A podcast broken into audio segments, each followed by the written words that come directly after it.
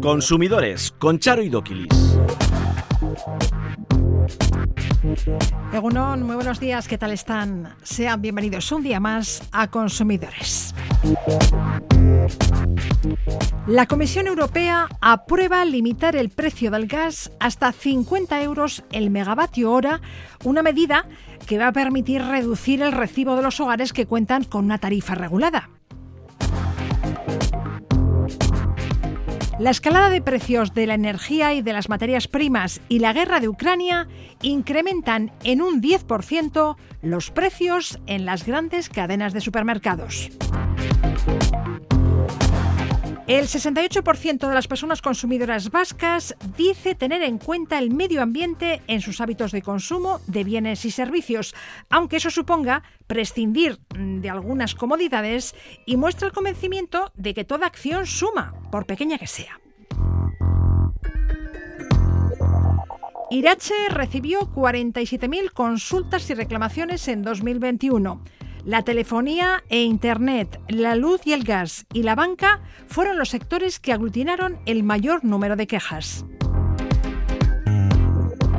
Los ciberdelincuentes se las ingenian para colarse en nuestros móviles con malas intenciones. ¿Conocen cuáles son ahora mismo las estafas y fraudes más habituales?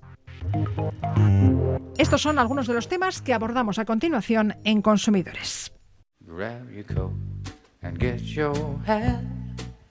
Leave your worry on the doorstep. Just direct your feet to the sunny side of the street. Can't you hear a pitter pat? And that happy tune is your step. Life can be so sweet on the sunny side of the street. I used to walk in the shade with those blues on parade. But I'm not afraid. This rover crossed over if I never España y Portugal han pactado en Bruselas su plan para bajar la factura de la luz y de paso contener la inflación, la subida de precios. El tope del precio del gas no será de 30 euros por megavatio hora, como proponían inicialmente, sino de 50. A cambio, esa excepción se va a prolongar durante 12 meses, más de lo que pedían los dos países de la península ibérica. Fernando Moner, presidente de la Confederación de Consumidores y Usuarios, CECU, muy buenos días. Hola, muy buenos días. Fernando, ¿fijar un precio máximo del gas de 50 euros es suficiente para conseguir una rebaja notoria de la factura eléctrica? Bueno, vamos a ver. Eh, hay que verlo desde dos perspectivas diferentes. Eh, primero, de la situación actual, eh, donde, por supuesto, una limitación en cuanto a lo que es el precio del gas, que hay que recordar que, que el gas o el precio del gas es lo que encarece de alguna manera la, parte más importante de la factura de la luz, con lo cual si yo lo limito a 50, cuando ahora pues obviamente puede estar eh, mucho más alto, mm, siempre va a mantener una reducción en cuanto al precio de esa, de esa factura. Pero lo que tenemos que tener en cuenta es la otra perspectiva, es decir, hace un año estaba todavía mucho más barato. En estos momentos estamos con unos IVAs o una presión fiscal mucho más reducida, con lo cual está bien como primer paso, pero obviamente no soluciona ni muchísimo menos el problema de la factura energética en, nuestro país. Ya, con esta medida se pone freno al incremento desmedido de la factura eléctrica, pero está lejos de conseguir que la factura eléctrica vuelva a la normalidad. Eh, muchas familias no van a poder afrontar las facturas eléctricas ni con la rebaja pactada. Las asociaciones de consumidores solicitáis que el Gobierno proteja a las familias más vulnerables, ¿verdad? Sí, sí, por supuesto. Primero porque estamos viendo como lo que denominamos pobreza energética cada vez eh, estamos incluyendo a un mayor número de familias. Es decir, que diariamente, eh, desde hace cinco años, pero principalmente el último año, se está multiplicando el número de familias que no pueden encender la luz, que no pueden encender la calefacción, que están viviendo pues una situación desesperante solamente por la eh, circunstancia relativa a la factura energética. Con lo cual, el que se incrementen las posibilidades del bono social, eh, que se ha ido incrementando en los últimos meses, nos parece eh, bien, pero inclusive muchas veces se queda corto. O bien por el exceso de burocracia a la hora de solicitar ese bono y de toda la documentación y las limitaciones que tiene, como por otro lado, obviamente, como decía anteriormente, porque no todo el mundo puede acceder a él, inclusive aunque tenga unas condiciones económicas, porque tiene a lo mejor una potencia contratada superior a X, X kilovatios. Por lo tanto, o bien se tiene que ampliar esa posibilidad o bien buscar una alternativa que la haga primero más sencilla a la hora de tramitar la solicitud por parte de las familias o de las personas eh, afectadas y sobre todo que recoja a muchísima eh, más gente porque estamos hablando de la electricidad, pero lo que estamos viendo es que la electricidad, cuyo problema se originó principalmente el pasado verano, ha generado eh, o ha sido el principal elemento que ha generado un IPC que ya está en ese ocho y pico gracias a que ha bajado en este último mes, pero cercano al 9%. Ya. Queda pendiente, Fernando, cómo se va a sufragar esta actuación del Gobierno sobre el mercado energético. ¿Se incluirán en el apartado de cargos? Bueno, eh, quedan pendientes muchísimas cosas.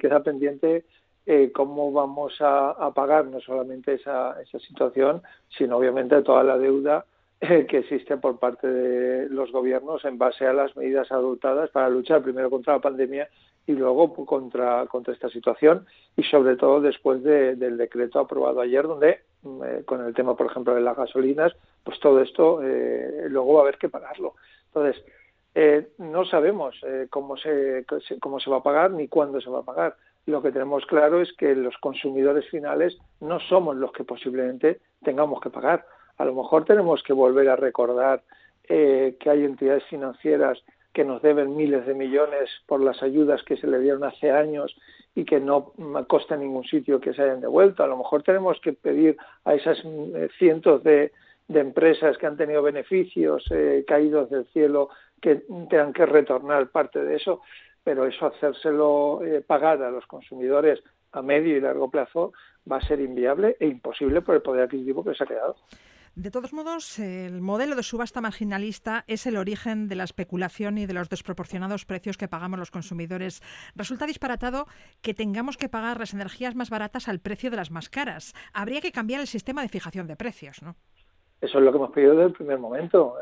Muchas veces hemos puesto ejemplos de que yo me voy a un restaurante, me pido un plato de jamón, me dan un jamón normal y luego a la hora de cobrar me cobran un, jamón ibérico, 5 jotas, porque había una loncha solamente en un plato de medio kilo de, de 5J. Bueno, pues eso es eh, inadmisible. Por lo tanto, lo que tenemos que intentar de alguna manera es buscar un sistema por el que paguemos mm, en base al precio real de cada una de las ofertas energéticas. Si lo que viene de la eólica me cuesta X, pues pagaré X. Si lo que viene de la eólica me cuesta Y, pagaré Y, pero no al final pagar todo, además, al precio de lo más caro, que obviamente es lo que proviene del gas. Y tampoco pagaríamos precios desorbitados si se hiciera una apuesta decidida por las energías renovables y la eficiencia energética para acabar con la dependencia de las energías fósiles. Ya, lo que pasa es que al final todos sabemos que en una economía eh, como esta todo se mueve en base a los lobbies y el lobby de las eh, de la energía proveniente de, del petróleo, el carbón, etcétera, pues obviamente es muy fuerte e impide muchas veces que se desarrollen tecnologías que serían mucho más baratas y sobre todo que las tendríamos en una cantidad mucho mayor y por lo tanto pues no habría posiblemente tantos problemas de, de facturación energética. Pero con el precio de la energía ganan muchos menos los ciudadanos y las pequeñas y medianas empresas. Bueno, mientras llegan esos cambios, aplauden las medidas para limitar el precio de la luz, pero hay que seguir trabajando para que el derecho a la energía esté garantizado. Como primera medida, sí, adelante, pero hay que seguir buscando medidas. No se pueden sentar ahora en el sofá tranquilamente y decir ya hemos hecho todo. No, han hecho el primer paso y quedan todavía 100 escalones por subir. Fernando Moner, presidente de la Confederación de Consumidores y Usuarios, CQ, gracias por atendernos un día más. Gracias a vosotros, un abrazo.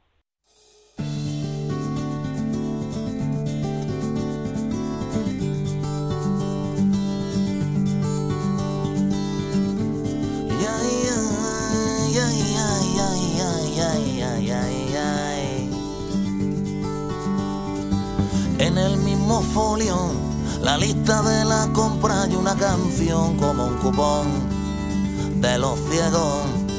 Rima la soledad con el atún en aceite vegetal y en oferta. Vaya precio sin competencia, una mano pide el cielo, la otra en el cajón del pan. Hay manchas de grasa, de llanto de tinta, estoy harto de tanto frotar. Tú que eres tan guapa y tan Las medidas adoptadas por el gobierno, de las que hablábamos con Fernando Moner, el presidente de la CECU, buscan rebajar la factura de la luz y contener la subida de precios. ¿Sabían que los precios de las grandes cadenas de supermercados han subido casi un 10% en el último año? Así lo confirma un estudio de precios elaborado por la OCU. Que Pablo Izaga, asesor jurídico de la Organización de Consumidores y Usuarios en Euskadi. Egunon. Habéis comprobado los precios de 150 productos de alimentación, higiene y droguería y entre marzo de 2021 y marzo de 2022, de media, estos han subido un 9,4%, casi un 10%. Sí, así es. Fíjate, en el, hemos hecho un análisis de con más tiempo, si quieres, incluso desde el diciembre del 2020 hasta el 8 de marzo del 22, 15 meses. Si cogemos la, la franja de estos 15 meses, ¿m? Son 15 meses de subidas continuas, una media de un 10%, y las que más suben, eh, pues es, eh, Eroski, eh, es, es Mercadona, que sube un 11,9% por, por ciento justo junto a Eroski y, y al campo. ¿Por qué Mercadona? Pues básicamente tiene mucho mucho peso relacionado con, con la marca blanca en su surtido de, de productos. Y ah, y son los productos eh, de marca blanca los que más se han encarecido. En ese sentido, las Ah. más cadenas se mueven pues entre el 8,5 de día, el 9,9 de, de Hipercore.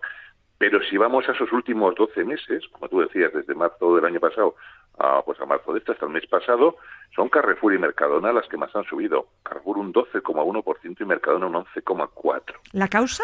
¿La escalada de precios de la energía y las materias primas? Pues así es, se junta un poco la tormenta, la, la tormenta perfecta.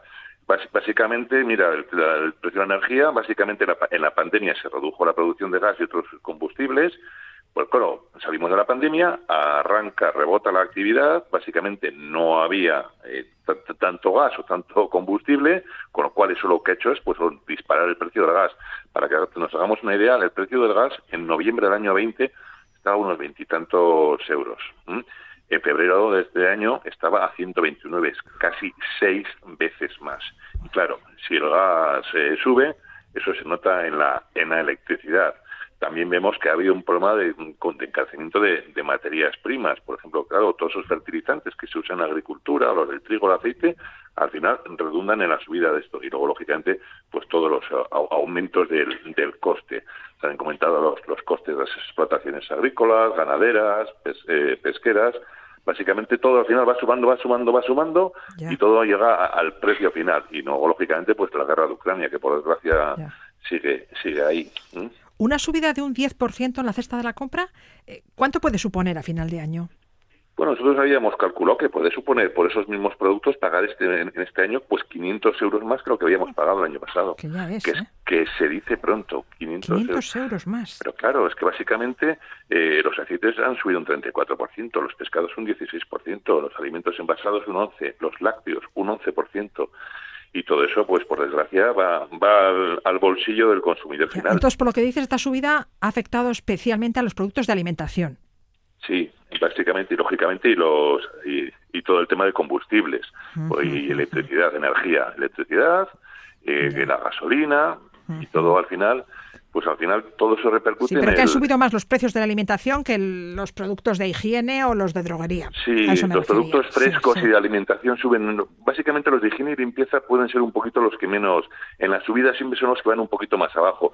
Luego también vemos que pues hay marcas que están recurriendo pues para intentar frenar la subida pues a la, a la reduflación, como camuflando un poco las subidas de precio.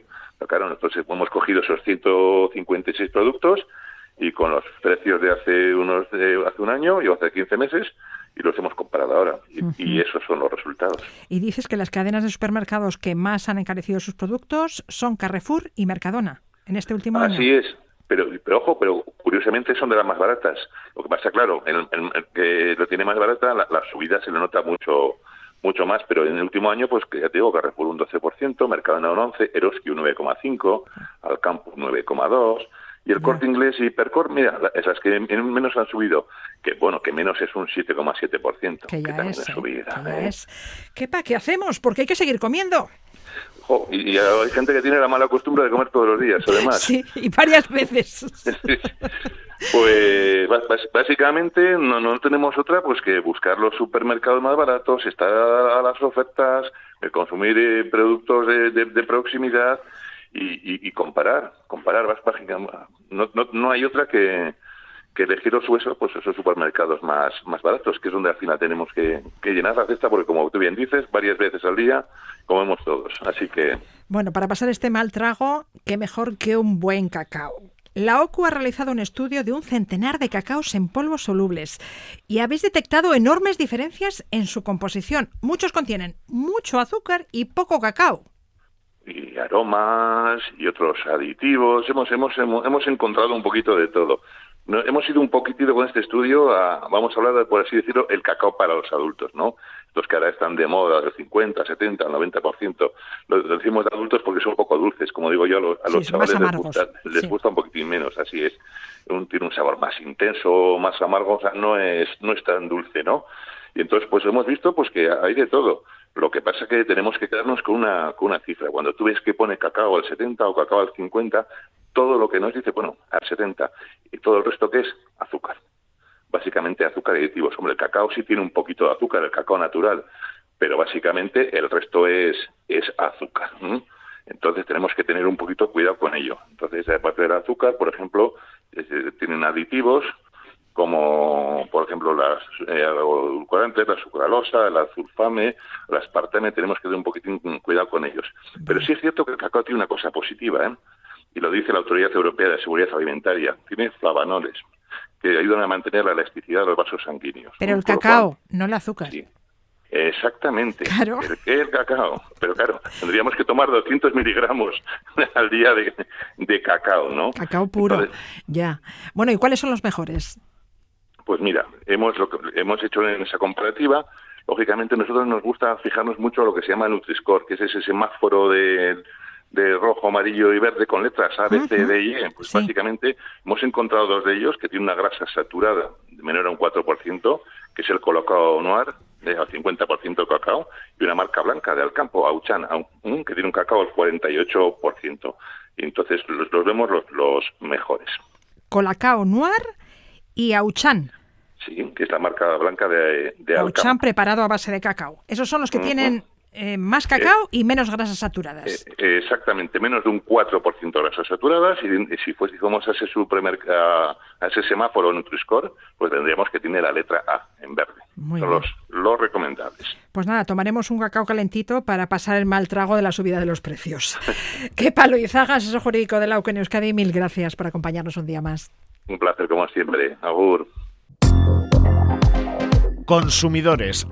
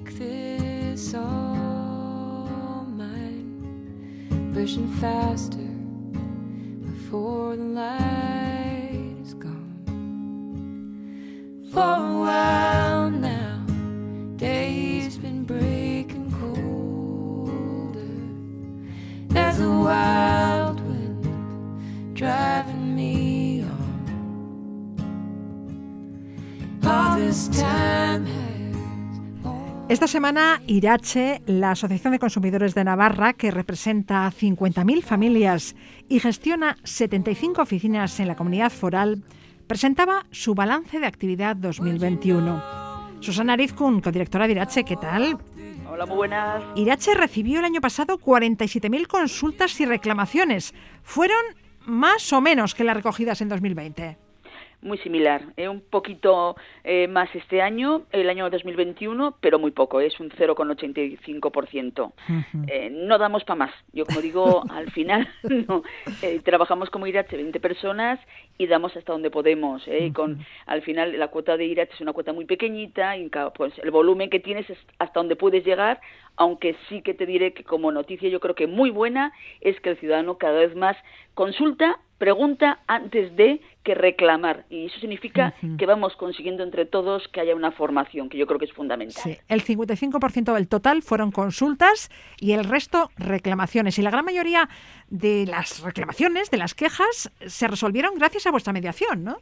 Así es, un 84%, que no está nada mal. Y hay ciudadanos que dicen, ¿y qué es lo que hacéis?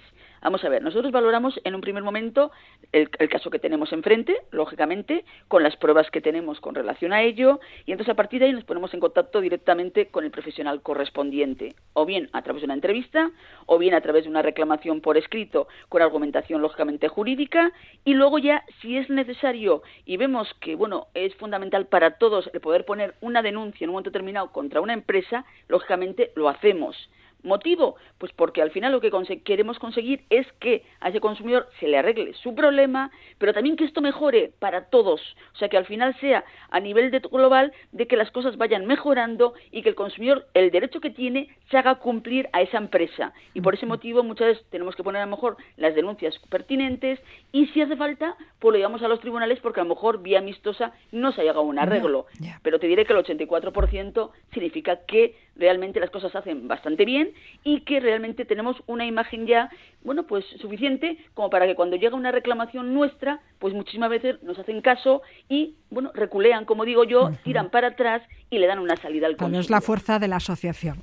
Así es. Un año más, el sector que más quejas aglutinó fue el de telecomunicaciones y la mayor parte de las quejas llegaron porque el consumidor no estaba de acuerdo con sus tarifas y creía que le cobraban de más, ¿no? Así es. ¿Eh? Pues al final, como lo pactas todo por teléfono, pues quedas en un paquete 70 euros, por ejemplo. Y llegó el momento y me cobran 90. ¿Cómo demuestro yo que realmente eran 70 lo que quedamos?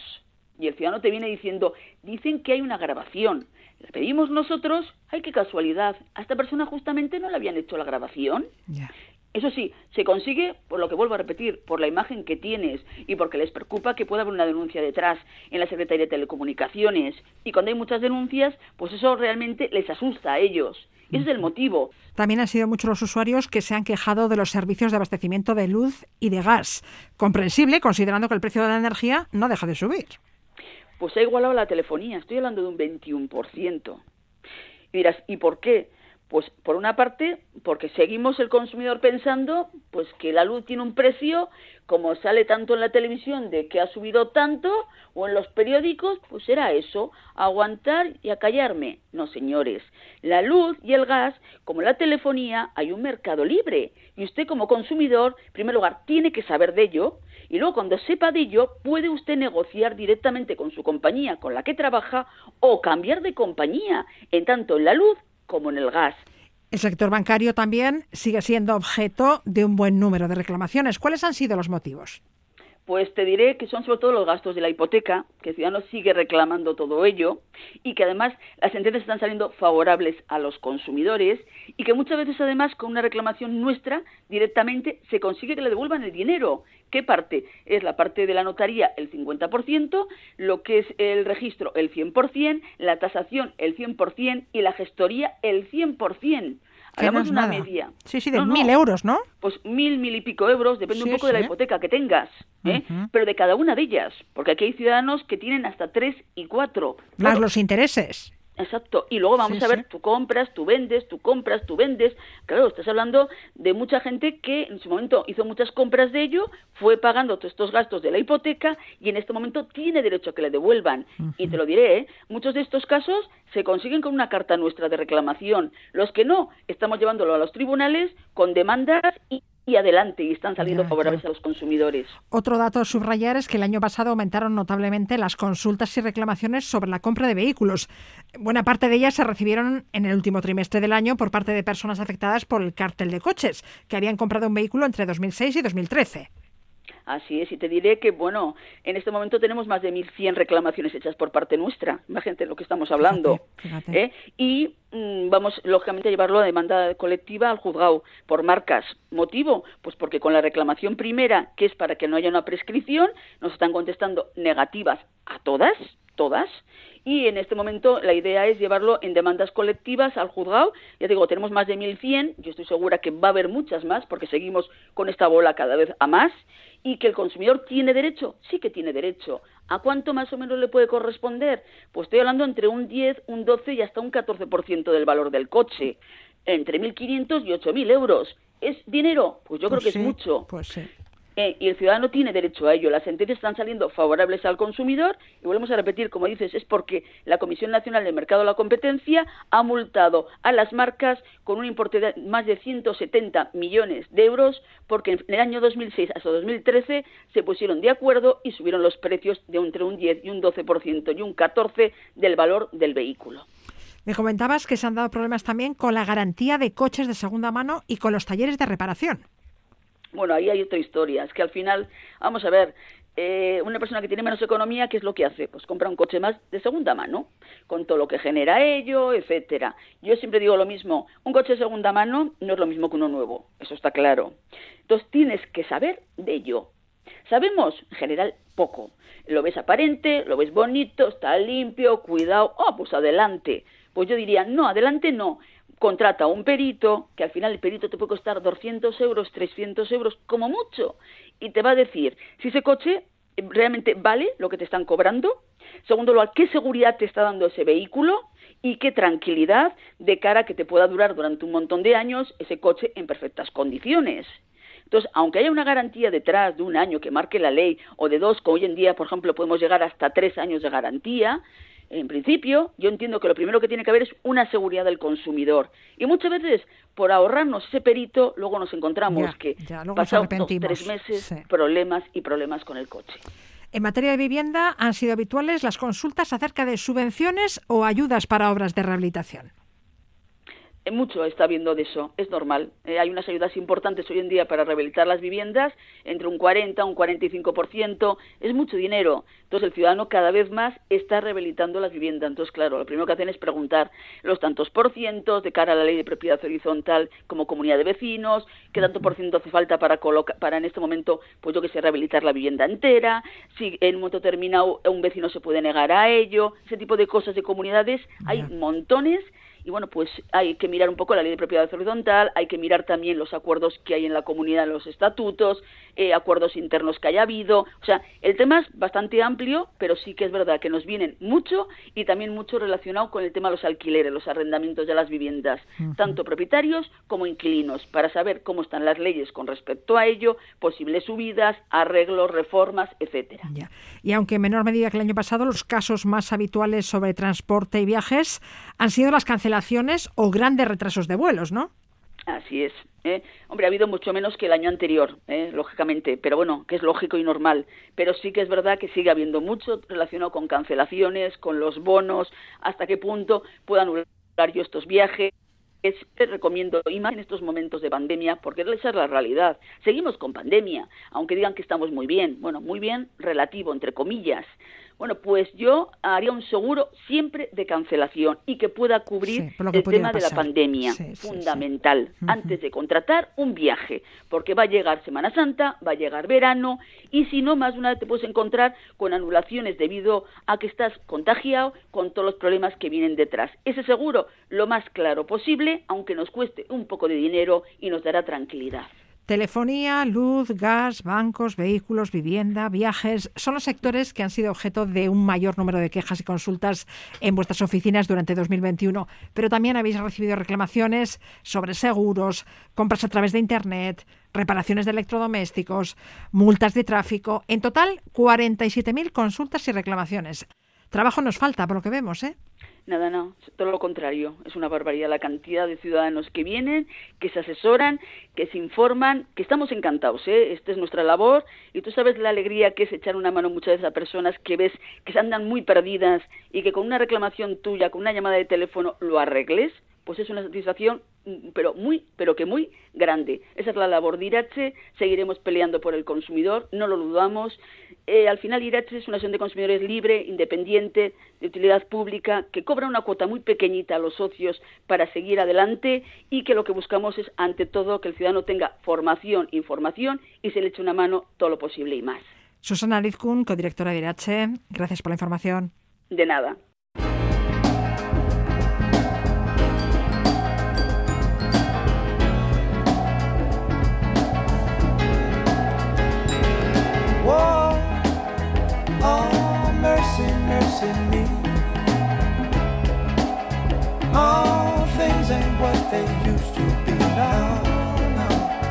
Where did all the blue skies go? Poison is the wind that blows from the north and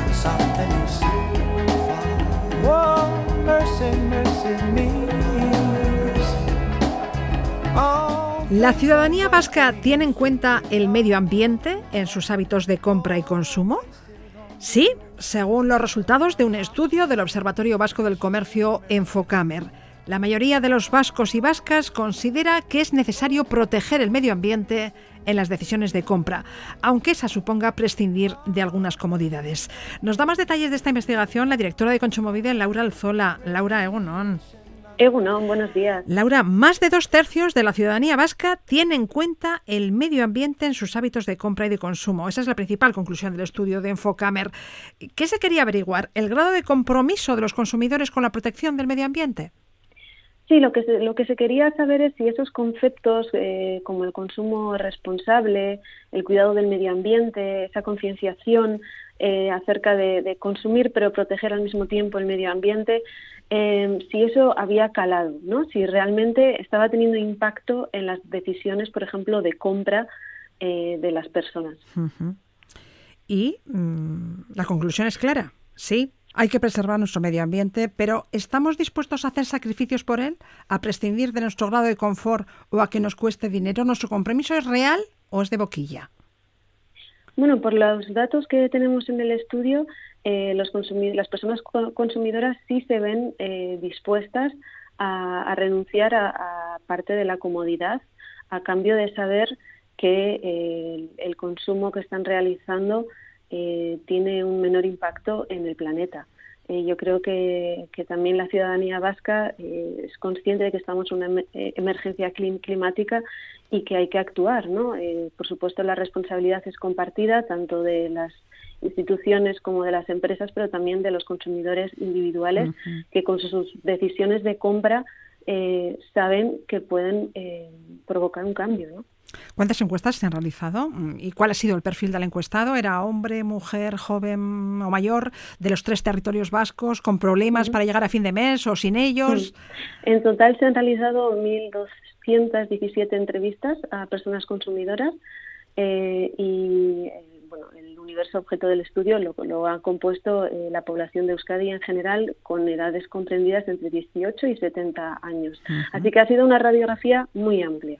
¿Y qué se les ha preguntado a los encuestados? Eh, se les ha preguntado, por ejemplo, si en el, sobre el consumo en el hogar, eh, si sobre si tienen eh, presente cómo consumen la energía, eh, si intentan reducir en la medida de lo posible su despilfarro apagando las luces y electrodomésticos, pero también se les ha preguntado eh, por el gasto de agua, eh, por si eligen darse duchas cortas y no baños, reutilizar el agua, apagar el grifo. y luego también se les ha preguntado sobre cómo se mueven, ¿no? Uh -huh. acerca de si utilizan la bicicleta, si están a favor o no de que se expanda eh, y se amplíe y se mejore la, eh, la red de Videgorris. Eh, y por último, también muy importante, por ese consumo responsable, ¿no? Si, uh -huh. si tienen en cuenta en su día a día, pues tanto el llevar sus propias bolsas de alimentación para no utilizar plásticos de un solo uso, eh, también si bueno si, si escogen en los comercios en los que compran en base a que sean pequeños comercios locales de proximidad uh -huh. y no en grandes plataformas eh, lo cual indirectamente eh, refleja si tienen en cuenta dónde pagan sus impuestos sí, sí, eh, sí. las personas que les venden los productos o los servicios si miran las etiquetas em, si están preocupados en general, no solo por el qué compran y por cuánto, sino, sino por el quién lo ha fabricado, quién lo está vendiendo, quién, eh, dónde, dónde tiene sus beneficios eh, y dónde paga sus impuestos eh, la, la, empresa o la pequeña empresa, el comercio al que se lo compran, lo cual indirectamente también significa que están teniendo en cuenta que hay muchas familias vascas que dependen de ese pequeño comercio, ¿no? que es un comercio a proteger. Vayamos con las respuestas que se han recogido. Con respecto al consumo en el hogar, ¿reducimos en la medida de lo posible el despilfarro de luz y agua? Sí, el 39,2% de los encuestados eh, dice tener presente de forma permanente el consumo de energía en, el hogar, ¿no? Cuatro de cada eh, diez. Cuatro de, cada diez, sí, porque bueno, en las respuestas se podía, eh, no era un sí o un no, sino que era un, eran diferentes grados, ¿no? si siempre estás pendiente, si la mayor, la mayor parte del tiempo y, ¿no? es, es, un espectro, digamos. ¿Lo haremos por concienciación medioambiental o por el bolsillo? Porque las facturas de luz y calefacción no han parado de subir. Claro, seguramente eh, en estos, cuando se trata de suministros básicos eh, y más en un contexto como en el que vivimos ahora, eh, de gran volatilidad y de precios muy altos, contarán las dos cosas, ¿verdad? No, no solo ahorramos por, por el medio ambiente, sino también por el bolsillo, pero bueno, el impacto está ahí. En referencia a los hábitos de compra, ¿somos consumidores responsables? Eh, bueno, el estudio refleja que un 40,2% de las personas consultadas consideran que casi siempre tienen en cuenta un consumo responsable en su día a día. Eh, esto se refleja, por ejemplo, en que el 44% dice que lleva sus propias bolsas cuando compra la alimentación, algo que hace solo unos años seguramente no hubiera sido así. Pero bueno, antes no cobraban por las bolsas y ahora sí cobran. Por supuesto, pero es que ahí están también eh, lo que decía antes de la responsabilidad compartida, ¿no?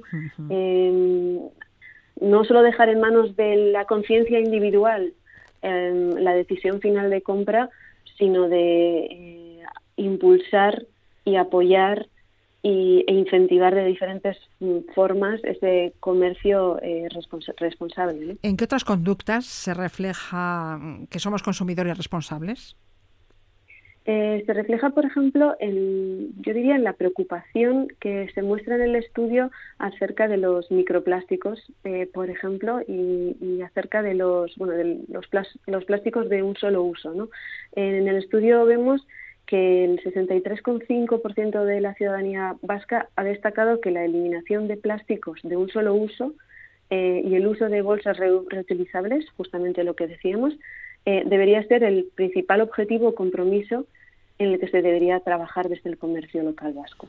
Es decir, esto es eh, un, punto de mejora, una exigencia de la ciudadanía y, y, es algo en lo que se está trabajando. De hecho, eh, eh, uno de los ejes de la nueva ley que acaba de ser enviada al Parlamento, estoy hablando del proyecto de ley del Estatuto de las Personas Consumidoras y Usuarias de Euskadi, es justamente, eh, entre otros muchos cambios, eh, medidas frente al despilfarro alimentario, como lo son el suministro de agua gratuita, pero también la posibilidad de llevarse la comida del restaurante, ¿no?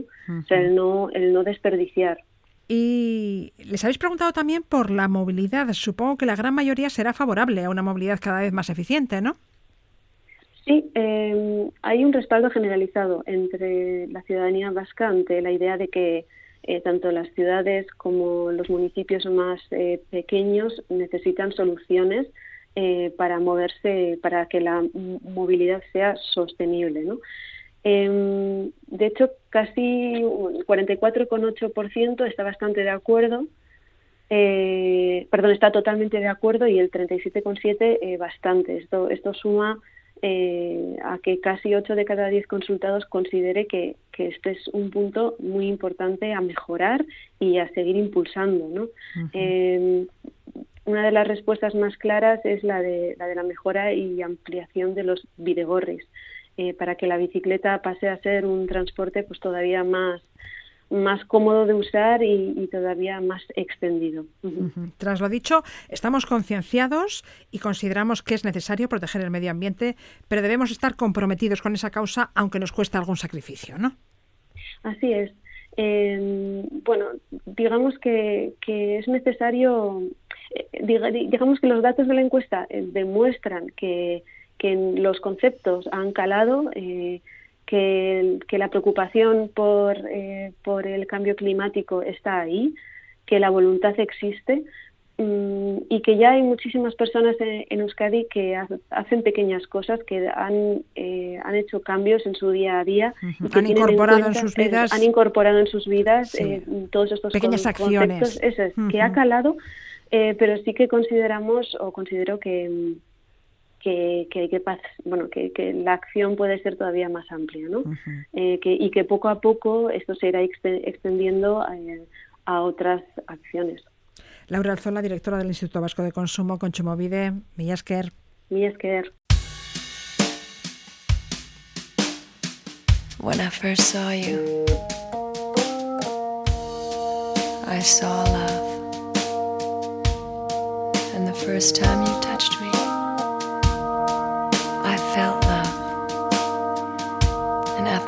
this time, you're still the one I love. Mm, yeah. Looks like we made it. Look how far we've come, my baby. We might have took the long way. We knew we'd get there someday. They said I bet They'll never make but just look at us. We're still together, still going strong. Still.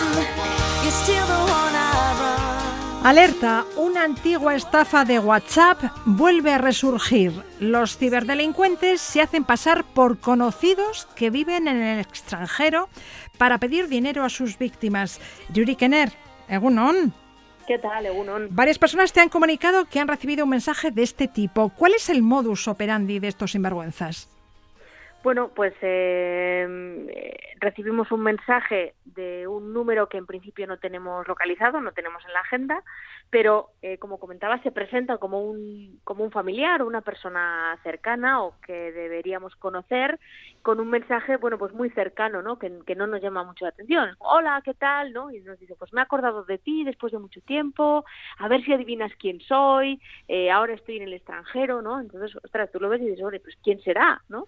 Eh, además pues que continúa con cosas de mi vida ha cambiado un poco, cómo te va, te acuerdas de mí, entonces con esa cercanía lo que nosotros hacemos de forma completamente natural es, empezar a pensar quién puede ser, entonces le decimos, pues yo qué sé, eres Juanito o eres eh, no sé quién, el del pueblo o el de la uni, a lo que probablemente te van a decir, sí, has acertado, ¿eh? soy esa persona, o bien puede hacerse pasar por un familiar o alguien cercano a esa persona que hemos dicho, ¿no? Y a partir de ahí, pues comienza ya a entablar una conversación que está orientada, bueno, pues a algún tipo de estafa, engaño o bueno, puede haber ahí detrás pues eh, distintos objetivos, ¿no? Detrás de esa de este de esta iniciativa, ¿no? De este de este modus operandi. Sueles decir que si suena raro es que es raro y debemos desconfiar. ¿Qué aspectos del mensaje nos deben alertar? Bueno, lo, eh, lo que más nos puede llamar la atención aquí es, eh, bueno, pues que tiene una, bueno, pues que quizá no, no está, mm, eh, las pistas que más nos, no, nos puede orientar es que no está muy bien redactado, ¿no? Muy bien escrito, hay faltas de ortografía o tiene estructuras gramaticales raras, lo que nos puede dar a entender que es una traducción automática, ¿no? Que es una persona que no habla nuestra nuestra lengua de forma nativa y que, bueno, pues está traduciéndolo de forma, bueno, pues bastante, eh, muchas veces muy muy burda, ¿no? Y que se nota que, que, está hecho por, pues de, malas maneras, ¿no? También suele ocurrir que nos da eh, poca información él, ¿no? Le hemos dado un nombre, eh, se hace pasar por esa persona, pero poco más, ¿no? Y luego también que da muchas vueltas para llegar a algo, para llegar a pedirte lo que finalmente te te, te quiere pedir, no, oye, pues verás, es que me ha pasado y te, te cuenta una, una Una película milonga, tremenda. ya, sí, ya. Entonces ahí ya pues tenemos que estar ya con, con las eh, orejas muy, muy alerta. Hay que ser precavido. Ya. Tiene pinta de, de que hay algo raro ahí detrás, ¿no? Bueno, ¿qué Y debemos puede- hacer si recibimos un WhatsApp de este tipo? Bueno, pues lo primero bloquear ese número para que no nos siga molestando más y lo siguiente ya sería avisar a la Ertzaintza. Es, es, algo que no solemos hacer, pero que realmente es muy útil y que yo animo a todos los oyentes que hayan recibido algún tipo, algún mensaje de este tipo a hacerlo, ¿no? Porque esto permite rastrear esos mensajes y, tratar de que de, de frenar, ¿no? Esa, esa cadena que, como decías, es que vuelve, ¿no? Pasan pasan las semanas, pasan los meses y vuelve vuelve a estar eh, totalmente de, De actualidad, ¿no? Y vuelve a caer gente y puede llegar a ser peligroso. Pero no solo a través de WhatsApp pueden estafarnos, también lo pueden hacer a través de un SMS. ¿Cómo? Sí, eh, es, es muy habitual que, que se hagan pasar por, por bancos, por ejemplo, ¿no? Eh, estas estafas son, son muy recurrentes. Los bancos pues nos dicen, oye, pues eh, para terminar no sé qué operación pincha en este enlace o un dispositivo desconocido se ha conectado a tu cuenta, ¿no? Entonces te, te genera cierta alarma, pinchas en el enlace y llegas pues a una página muy parecida al bueno pues con el logotipo y con los colores de nuestro banco donde bueno creemos que estamos accediendo a nuestro bueno pues para ver las cuentas o ver cuál es esa alerta que nos han dado no entonces ahí detrás lo que puede estar ocurriendo es que estamos dando nuestros datos nuestros credenciales de acceso a unos estafadores no Eh, lo mismo ocurre con bancos que ocurre con eh, bueno pues con con marcas muy conocidas, ¿no? Con Zara, Amazon, Repsol, está pasando eh, estas últimas semanas con, con todas estas marcas que o bien te, te hacen, te llaman la atención sobre algo que ha ocurrido en tu cuenta,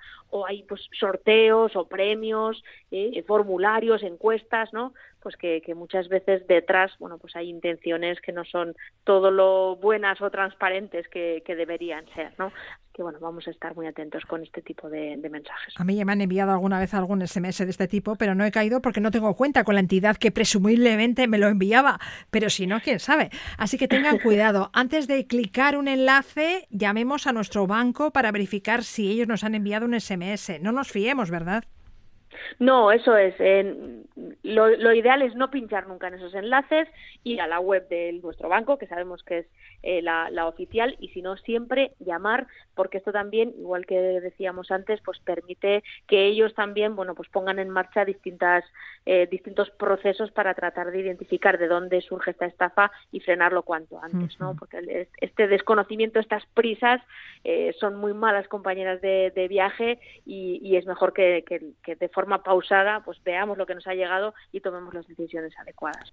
Iruri Kenner, gracias por estos consejos de Tornas Tenerte. Eskerrik asko zuei, bai, agur.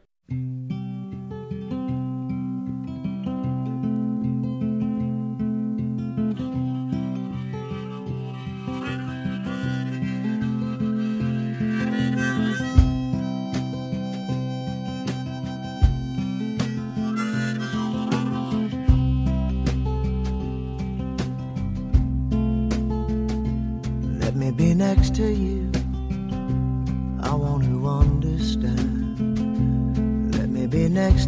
Y una última noticia antes de acabar. Más jóvenes se podrán beneficiar de una ayuda de hasta 275 euros del Gobierno vasco para pagar el alquiler. Les cuento, el próximo viernes 6 de mayo entra en vigor el decreto que regula el programa de alquiler joven Gastelagun y que introduce los siguientes cambios. Se amplía el umbral de renta de los 18.000 a los 24.500 euros si el solicitante es uno de 24.000 a 30.000 euros en el caso de familias y de 28.000 a 32.000 euros si se trata de familias numerosas. Se elimina el máximo de tres años de percepción, por lo que si se cumplen los requisitos se podrá percibir esta subvención hasta los 36 años.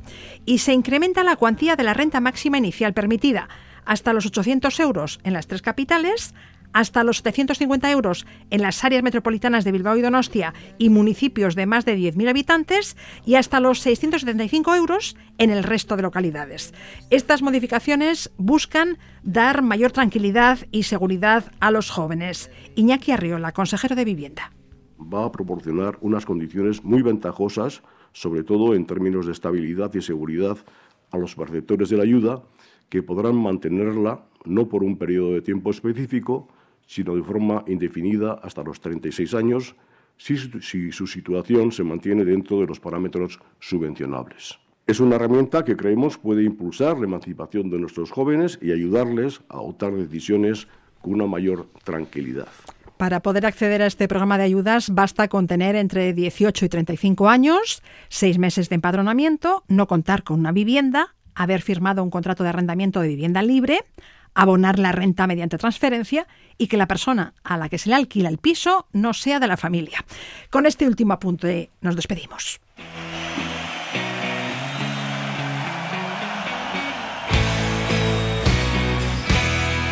Les dejamos con Loquillo, que actuará el viernes 13 de mayo en el auditorio del Cursal de Donostia. Da tornaste arte, ondo izan. Creo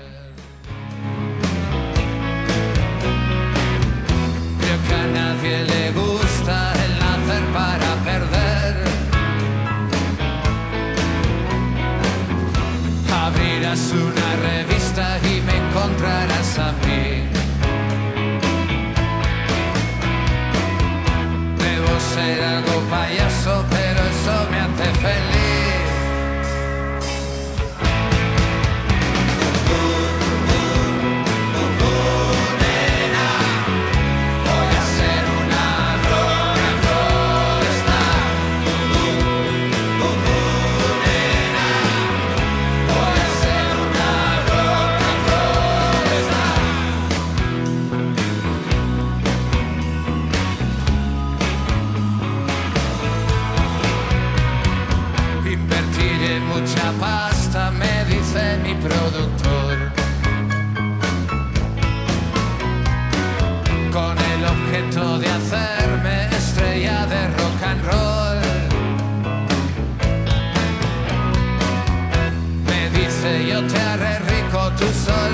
Cantar bien.